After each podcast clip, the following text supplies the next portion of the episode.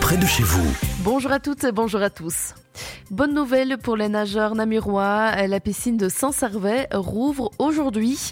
Pour rappel, c'est un problème technique qui a contraint la ville à restreindre l'accès au bassin Louis Namèche. Prévu pour quelques jours, finalement, la fermeture s'est malheureusement prolongée. Comme l'explique la ville dans un communiqué, le délai de réparation était conditionné par l'arrivée des pièces nécessaires à cette réparation. À noter que le bassin de Saint-Servais rouvre selon les horaires habituels. D'ailleurs, les horaires des deux piscines communales, c'est-à-dire Saint-Servais et Jambes, sont disponibles sur le site de la ville www.namur.be. Et puis, vous l'avez entendu plus tôt ce matin, le budget de Libramont a été voté. Et même si Libramont a fait le choix de ne pas toucher aux taxes, la commune devra pallier aux différentes augmentations par d'autres moyens, notamment euh, couper l'éclairage des églises ou encore diminuer le chauffage. Ce sont diverses solutions qui sont sur la table, comme nous l'explique Laurence Crucifix, la bourgmestre de l'entité. Oui, donc on a coupé l'illumination extérieure des églises. On a euh, demandé pas à couper le chauffage, mais à diminuer la température euh, euh, lors des offices, diminuer la température et faire une, une tournante dans les offices des différents villages, des différentes fabriques. Donc tout ça a été en concertation avec euh, les différents fabriciens et les abbés de nos paroisses, qu'on a également mis en place des sensibilisations dans les écoles, des activités avec les élèves des différentes classes.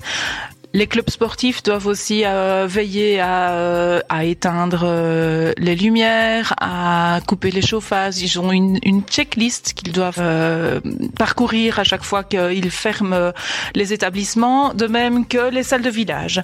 Et donc, il y aura un contrôle qui se fera régulièrement par une personne préposée de l'administration et qui passera dans les différentes salles pour pouvoir veiller à ce que ben, cette sensibilisation-là soit soit comprise par la population parce que c'est très important de pouvoir euh, sensibiliser et ça nous permet alors nous à, toujours euh, continuer notre développement de la commune et à veiller à notre euh, à l'argent public en fait.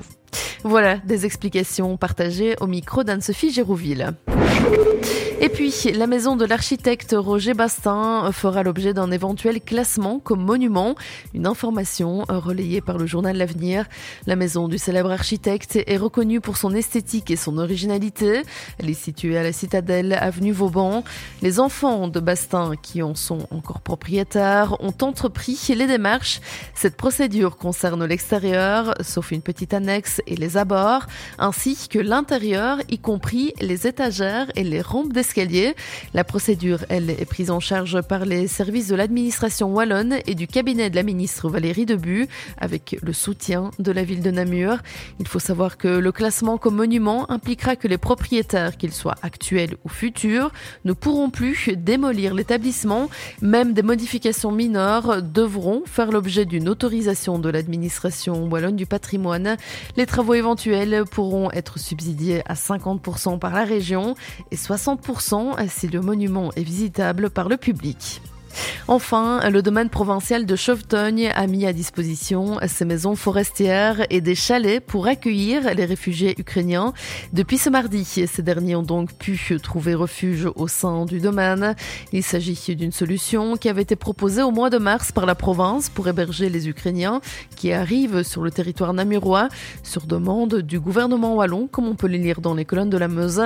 Un accueil qui se fait en collaboration avec la société ProFirst, désignée par la région pour être l'intermédiaire sur place.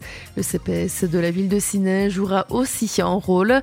Sa mission sera d'apporter l'aide financière pour les réfugiés. Un revenu leur sera accordé chaque semaine jusqu'à ce qu'ils obtiennent le revenu d'intégration sociale. Il faut savoir que l'accueil dans le domaine n'est cependant pas gratuit. Comptez sur une contribution financière de 300 euros par mois pour une personne seule, 500 pour les couples et 50 euros en plus par enfant. Une solution dans la province de Namur qui reste malgré tout temporaire jusqu'au mois de février. Une possibilité de prolonger jusqu'au mois de mars est à l'étude. L'information régionale en radio. C'est sur Must FM.